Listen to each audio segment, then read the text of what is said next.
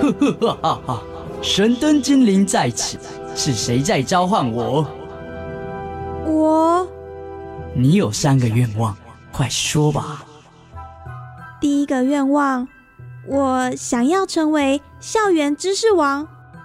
第二个愿望，嗯，我想要知道未来的方向。第三个愿望，我想成为明日之星。呵呵哈哈，看来这里不需要我啦，因为因为每周一晚上十一点半，校园 DJ 秀，你想要的全都有。Are you ready? Let's go.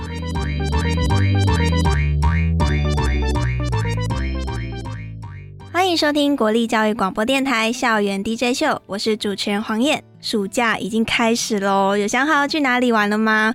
最近呢，搭上三倍券的热潮，我相信呢，大家应该摩拳擦掌，因为有离岛的优惠啊，或者是说本岛也有一些旅游的补助。但是呢，你到外面遇到危险的时候呢，你觉得你自己有办法面对这个危险，然后克服它吗？今天呢，我就邀请到两位非常特别的来宾，他们呢是来自于新北市政府消防局，那一位呢是火灾预防科的。鼓掌，叫做黄旁面小姐。鼓掌，你好，各位听众朋友，大家好，我是新北市政府消防局火灾预防科股长黄旁眠，很高兴跟大家来见面。那我曾经任职过在一一九，还有我们的灾害应变中心，嗯，目前是待在那个防火宣导股的承办业务当中。那另外一位呢？我相信各位听众一定也会很好奇，平常我们想说，哎，有什么事情就是打一一九，但是你真的会打一一九吗？所以呢，今天我们要请到的另外一位来宾呢，是来自于新北市政府消防局特种搜救大队的南亚分队小队长吴庆和小队长，你好。哎，各位听众大家好，我是南亚分队的小队长，我叫吴庆和。我担任消防员已经十七年了，然后目前呢，大家比较耳熟能详的大型灾害我都有参与过这样子。然后目前我们分队是属于特种搜救的定位，那比较在于实战，还有一些现场抢救的部分是我们的专业这样。哇，小队长非常的谦虚，他用几句话的时间，把他十七年来待在搜救队里面的经验啊，还有一些过往呢，简单的交代。那今天呢，我们就要来大揭秘一下，让大家呢开开心心的出门，平平安安的回家。那首先呢，刚刚呢，其实鼓掌啊，还有小队长都有跟各位听众们稍微自我介绍一下他们的单位，还有他们现在正在做的事情。那其实我觉得第一步。因为其实台湾啊，就在环太平洋地震带上，我们每一天大大小小的地震其实是非常多的，只是我们可能已经习惯到无感了。但是呢，我相信有一些大地震来的时候，大家还是会很慌张，或者是呢有太多假消息、假资讯，你就会不知道第一时间该怎么办。所以现在呢，我也想要来请教一下，如果说我们今天遇到地震，在家里我们应该要怎么办？在家里的时候呢，我们只要掌握趴下。掩护、稳住这三个步骤。那趴下呢，就是你找到我们，比如说梁柱的旁边，或者是比较坚固的柜子旁边，然后呢趴在地板，或者是比较坚固的桌子底下。要记得，桌子千万不能是玻璃的表面哦，因为有可能地震的时候导致破裂，然后反而会受伤。那掩护呢，就是要把我们的头部掩护。对，因为脖子是最重要的。对，脖子是最重要，然后也怕头部受伤，所以呢，我们会掩护好我们的头部，稳住呢，就是你就待在现场，等到地震停止以后再离开。那这就是我们在住家发生地震的时候防震三步骤。一般的话呢，有可能你会是在洗澡啊，或者是你可能在床上。那大家都不要紧张，只要维持这三个步骤的基本原则。那再来的话呢，你要躲藏的地点呢，千万不要有悬挂，比如说有挂画啊，或者是电视，可能会因为它的掉落，然后砸到你的身上，那可能就会受伤。那一般的话呢，如果说今天您是在户外的话，嗯，那户外的话，如果你在开车，那可能慢慢的。不要紧张，哎，最怕你突然间刹车，那可能又导致车祸。车祸。对对对，所以呢，我们就会鼓励民众呢，你要慢慢的滑行，然后就是直接停到路边哦，然后等候地震结束就可以了。那如果说你在骑楼的话，也尽量就是要躲避，不要有那个悬挂物，比如说有招牌的地方啊，有路灯的地方啊，这些可能会因为地震导致它倒塌的地方。都要特别的小心，尽量去避开嗯这样子。对，所以刚刚鼓掌呢，其实帮大家特别画了一个重点，就是呢，我们在家里或者在一个空间当中，可能遇到地震的时候啊，就要先采取趴下、掩护、稳住这三个步骤。各位呢，其实，在遇到地震的时候，莫急、莫慌、莫害怕，我觉得应该是最重要的一件事情。然后呢，看准时机，记得把门打开。我记得以前老师都是这样教我们的。这个时候我们要特别去强调，因为以往呢，我们都会在地震发生的时候要鼓励大家说，你要在地震发生的时候要赶快去把门打开。那后续呢，我们有在做了调整改进，因为担心民众其实在地震它发生的时候是非常的短暂的，所以我们会以你自己人身安全最重要，所以害怕你想说我要赶快去关火，反而你延误了你自我保护的时机，所以我们后来就没有去宣导说你一定要马上去开门，应该是说你地震停止的时候，因为有可能还会后续不知道它是呃主余震还是余震，对，所以我们就会变成说，诶、会鼓励说，当地震如果本来在晃动当中，你就是防震对，防震三步骤做好。那等到它停止了以后，你再赶快去看你的炉火，把门打开，因为担心可能它不是主震，嗯好、那或者是后续有余症发生，所以我们都会鼓励民众说。一开始先自我保护，然后等到地震有停止的时候，再去做后续的相关处置。哦，谢谢鼓掌帮我们再补充这一环，因为我相信有很多人可能离开学校之后，就很难有这些逃生演练啊，或者是一些最新的防灾资讯，真是太感谢鼓掌了。好，那刚刚呢，我们其实有讲到有关于地震相关的防灾措施。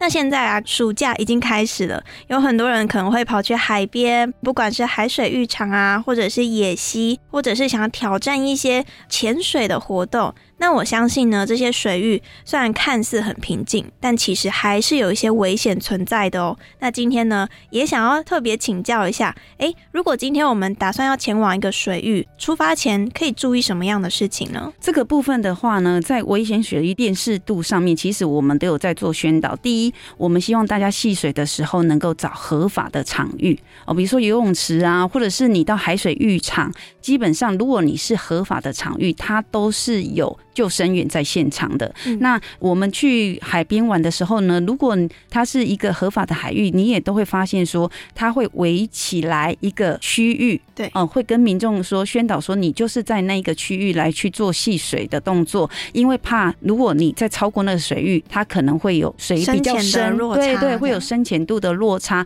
或者是会有浪比较大的状况。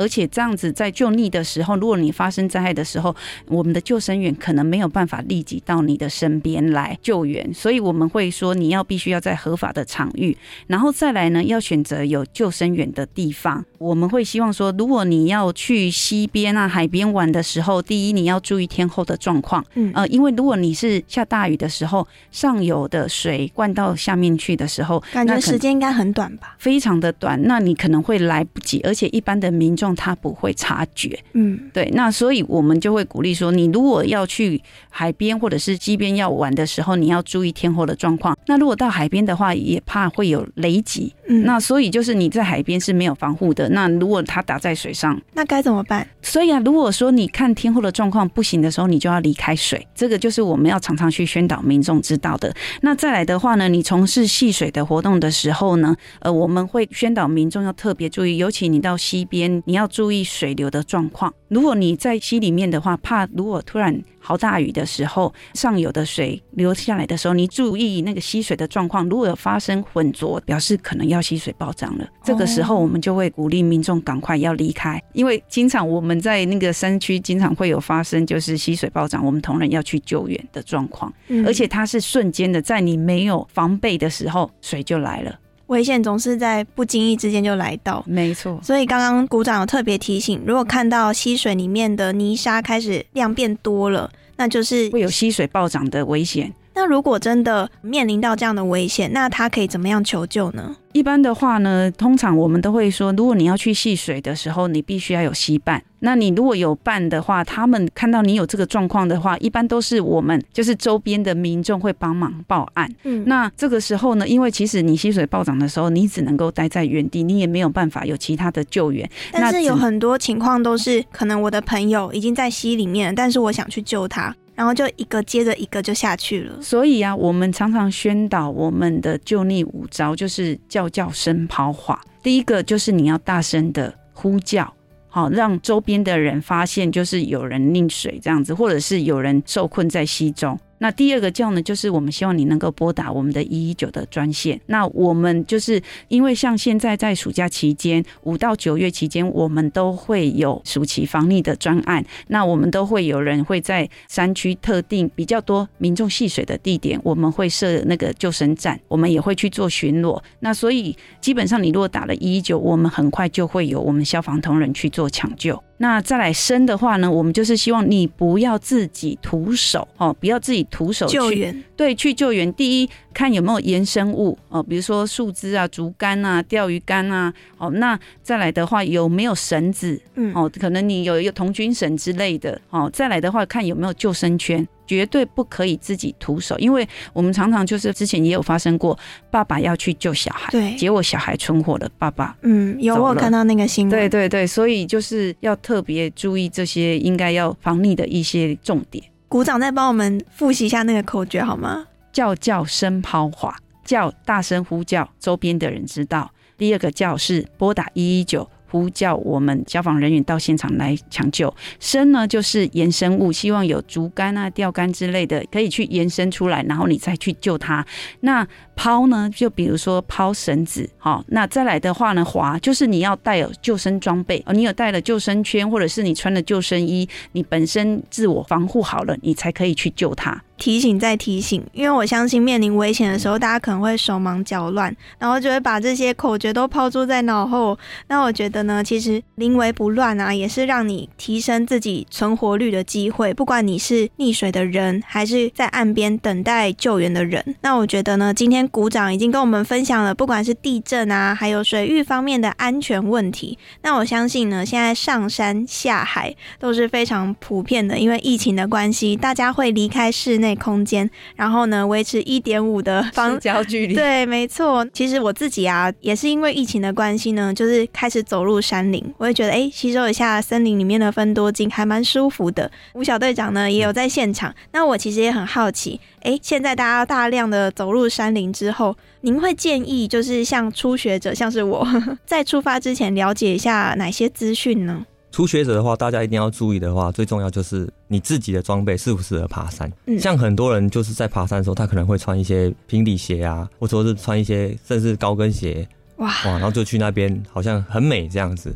但是其实那是很容易受伤的。所以我们可能在出发之前一定要检视自己的装备，像我们的衣服啊，然后我们的鞋子啊，哦，帽子啊这些。听说也不能穿太过鲜艳的，，尤其是我们有时候会穿一些太鲜艳的衣服，然后不然就是喷一些香水，这样子会有一些风遮的危机哦，这个时候很容易常常会遇到的。还有一些就是身上一定要带证件哦嗯，证件就是有时候我们可能遇到一些困难的时候，我们可以去找得到你。然后再来就是雨衣哦，如果你在山上，你可以想象你在山上，然后你下完雨之后，你如果没有雨衣，全身是湿的，那你很容易会湿温哦，所以这个也是一个很危险的事情。然后塑胶袋，塑胶袋也是必须要带的，因为有时候我们在山上会制造一些垃圾。对，那如果你对，如果你没有带塑胶袋，很多都就会放在路边当做标记这样子。但其实我们还是建议大家都是要把垃圾带下山的。然后再是灯具的部分，灯具的话就是建议就是要带头灯啊，哦，因为如果你带的是手电筒的话，你可以想象你走在山上，你有一只手已经在拿手电筒，你有拿着手电筒，这样其实对你的行动是不方便的。嗯，对，然后再加上可能会灯一直晃一直晃，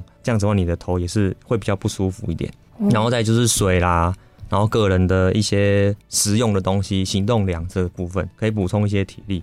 然后再来就是我们行前的时候还是要注意到，就是当日的气候，我们那一天的气候是怎么样的。像我们常常就是会有一些人，就是可能他还没出发之前是还没有台风的，但是它出发到这期间可能已经有台风生成嗯，因为现在很多山屋可能需要抽签，那是是很久以前就已经决定好的事情。大家可能一个月后，哎、台风来了，好像很挣扎，到底要去还是不去？这时候应该就要果断放弃，对不对？是是是，这个一定要放弃的，因为我们很多救援事件都是这样产生的，嗯都是因为他们既定好了，但是其实他们不想要放弃，才会造成这些事情。再来就是安排行程，还要注意一个很重要，就是你去的时候跟你回程的时间要怎么掌握。常常在山上搜救人，我们都建议你就是过了中午就请你尽量快速速下对，山。等等于是回程了啦，而且不管再有经验，还是建议你对这个大自然保持着崇敬的对心。要有尊敬的心，虽然说人定胜天啦，是啊但是我觉得还是要依天而行。就是尽量保守一点去估计自己的一个行程。早期我们还会带一些卫星电话之类的，但是那是就是长时间的或是在山里面才会带，这样子会比较方便，而且你以后下山或说你要如果真的迷失了，也比较好去求救之类的。嗯，那嗯有关于求救的部分呢，嗯我觉得我们可以稍微休息一下。等我们休息回来呢，我们再跟各位听众们分享一下，如果你今天在山林里面遇到危险该怎么办？因为刚刚我们在水域遇到危险，有人可以保护我们；那我们遇到地震，我们也有口诀可以让自己保持在安全的状态。那我们现在呢，就稍微先休息一下，请我们的校园特派员为我们带来精彩的小单元。待会呢，再继续来跟大家分享如何开开心心的出门，平平安安的回家哦。知识小学堂，上课喽！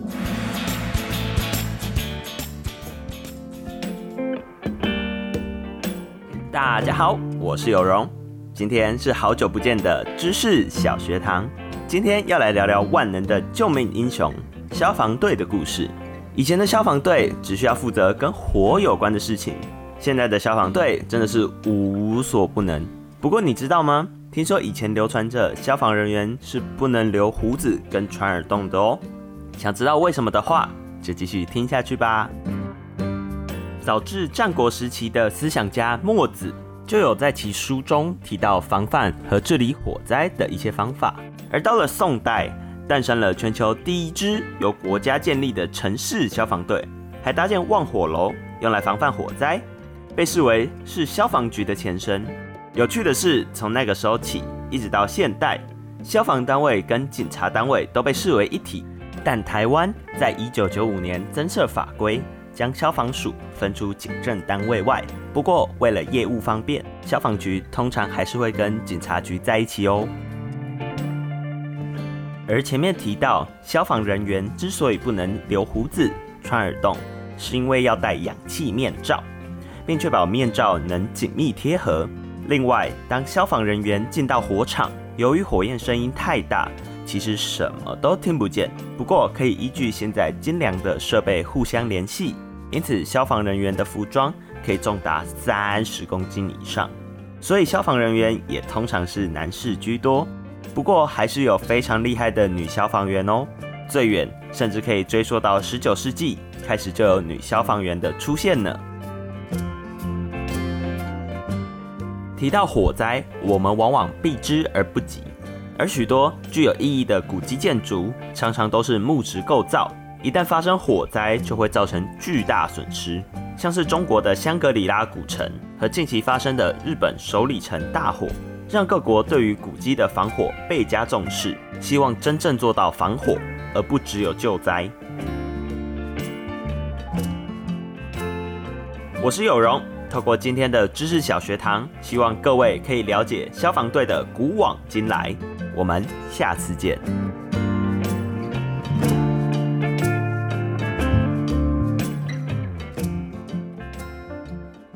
回到国立教育广播电台校园 DJ 秀，我是主持人黄燕。刚刚呢，上半场我们已经有邀请到新北市政府消防局火灾预防科的股长黄鹏勉股长，还有特种搜救大队南亚分队的小队长吴庆和小队长，来替我们分享了有关于地震啊，还有到水域的时候呢，我们可以怎么样远离危险。那刚刚呢，小队长其实分享到一半，他有讲到说，我们如果进入山林。遇到危险该怎么办？现在有一个山林的热潮，而且今年又是脊梁山脉旅游年嘛，那我相信呢，大家走入山林的机会一定是越来越多。的。那我也想要请小队长再多多帮我们分享一下，如果我们在山林中遇到危险，可以怎么办？好，那就是如果我们在山里面啊，不小心你真的没有准备，或是可能发生山难的话，那我们可能就是要去面对这个事情。第一个就是一定要冷静，哦，就是你不能太慌张，这样那慌张可能会做出一些没办法控制的事情。然后再来就是，请你不要离开步道，因为如果你离开了步道的话，其实我们要找你是很难的哦。如果你发生事情坐在步道上，我相信二十四小时内或甚至八小时内，一定会有人找到你的。背包一定要放在你的身上，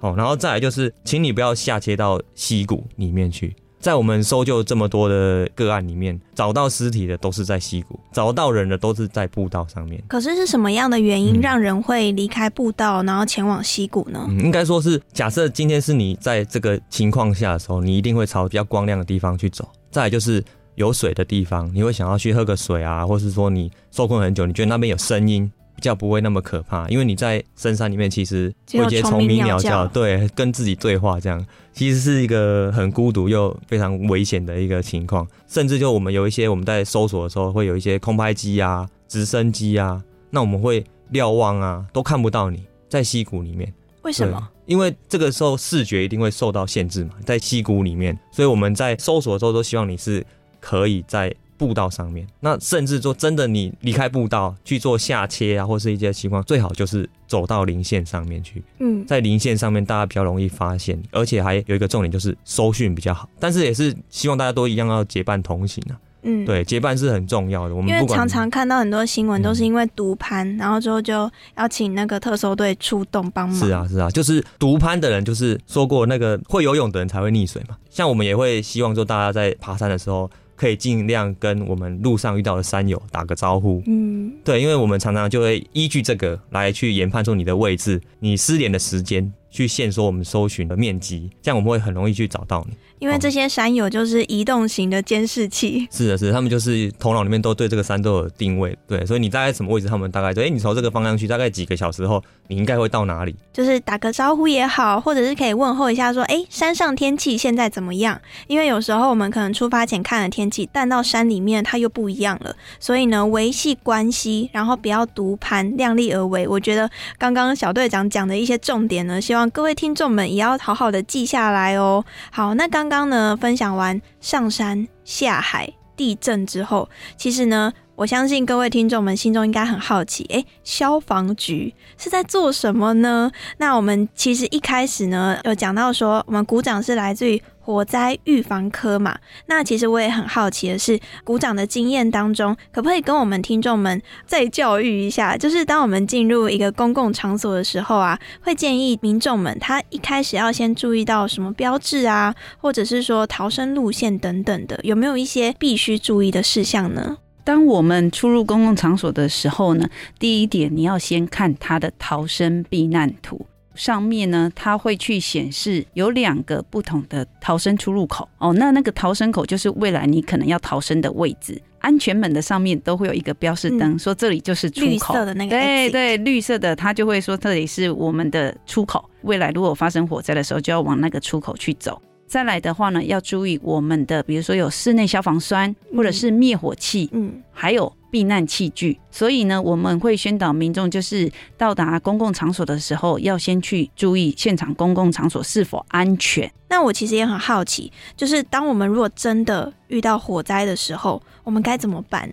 我们如果遇到火灾的时候啊，其实。请大家不要慌张，好，一定要冷静拿下来做一些比较好的判断。那不要做一些多余的事情，例如说有人会就拿湿毛巾啊遮口鼻啊，然后用什么防烟袋啊那些，其实这些都没有说很重要，除非你平常都带在身上，随手可得，马上可以做。那其实我们当下应该判断的是。火点在哪个地方？那这个时候你就可以去开门看看。那开门的时候，你要先试看看门把是不是热。如果门把或门都已经很热，那你就不用开了嘛。外面一定是很热的。那如果在开的时候不是热的，那我们打开看看。开的时候外面如果是没有烟的，那我们就可以往下，然后往外面去逃跑。因为我记得浓烟的速度好像往上是最快，往上是比较快，往左右是比较慢。哦，那跑去顶楼这个行为是。有时候是很恐怖的。有一次我们过年的时候，我记得是在莺歌。那那个时候我们去的时候，一过去就起火户那里面好像都没有人伤亡，全部人都向上。那我们向上爬的时候，在楼梯口跟那个逃生门屋顶的逃生门口，那时候那就对了好几个人。哦，因为全部都是在那边，然后吸入性呛伤就他不是被火烧死的，烟，是被烟呛死。对，所以我们应该是要往下并往外跑。所以真的遇到火灾的话，就是先摸一下那个门把是不是热的，然后确认外面是呃有火的状态，还是你可以先逃出去。记得要往下逃。然后呢，可能你今天进到一个空间，你要记得把门关上。我记得这也是很重要的一件事情。因为如果你真的没有办法跑到有对外窗的地方，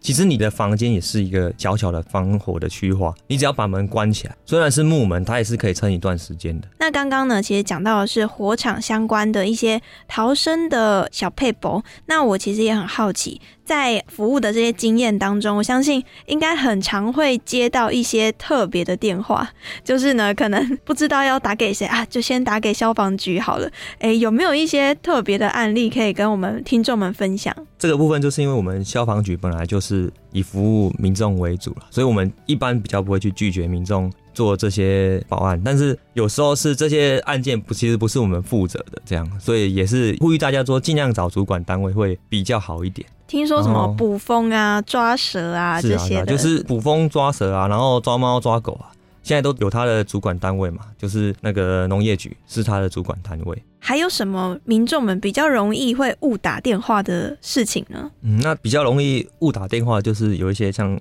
社区的纠纷，就是可能他们外面有放一些杂物，邻居有放杂物啊，或是堆放一些不必要的物品之类的。好、然后或者说是一些违建，哦，这部分他们可能会觉得会影响到逃生啊，可能以结果论吧。是是是，对。但是其实这些东西都是公务局在做主管的，对。哦然后还有一些我们的公寓大厦的管理办法，然后再来就是，甚至就是山区的时候，有一些山上会起雾啊，好，然后再配上我们那个黄色的一些路灯，哦，闪烁闪烁，那远远的看，你哎就觉得好像是真的，好像真的有火灾这样。我远远看，我也是确实有点害怕了，所以我们还是会开到现场找到他，确认说这个地点不是。分析了一下，诶，要怎么样才可以妥善的运用国家的资源，然后也让这些辛苦的消防人员不要东奔西跑，就到现场发现，诶，好像不是那么一回事。那其实呢，今天不管是地震啊，或者是上山下海，我们遇到这些问题，这些问题都有一些解答。听说就是来自一本防灾宝典，诶，鼓掌要不要帮我们说明一下？新北市有推出新北市市民防灾手册的第二版。我们主持人黄燕小姐所提到的，呃，比如说防溺啊、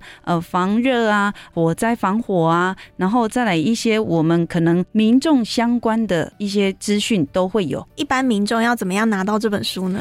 呃，我们这一个市民手册呢，在我们的国家图书馆，在我们的新北云端书柜，在我们新北所有的市立图书馆，还有，其实民众只要加入我们新北市政府消防局的官方 LINE，你就可以马上获得我们的新北市民防灾手册。看到的东西一定都是最新版的，而且是最正确、最完整的。那如果需要连接的话呢，也欢迎各位听众上我们校园 DJ 秀的网站，我也有把连接放在我们的官网当中哦。那节目的尾声呢，也请两位跟各位听众们说声再见吧。各位听众朋友，再见再见。那今天的节目呢，也很感谢您的收听，我是主持人黄燕，祝您有个美好的夜晚。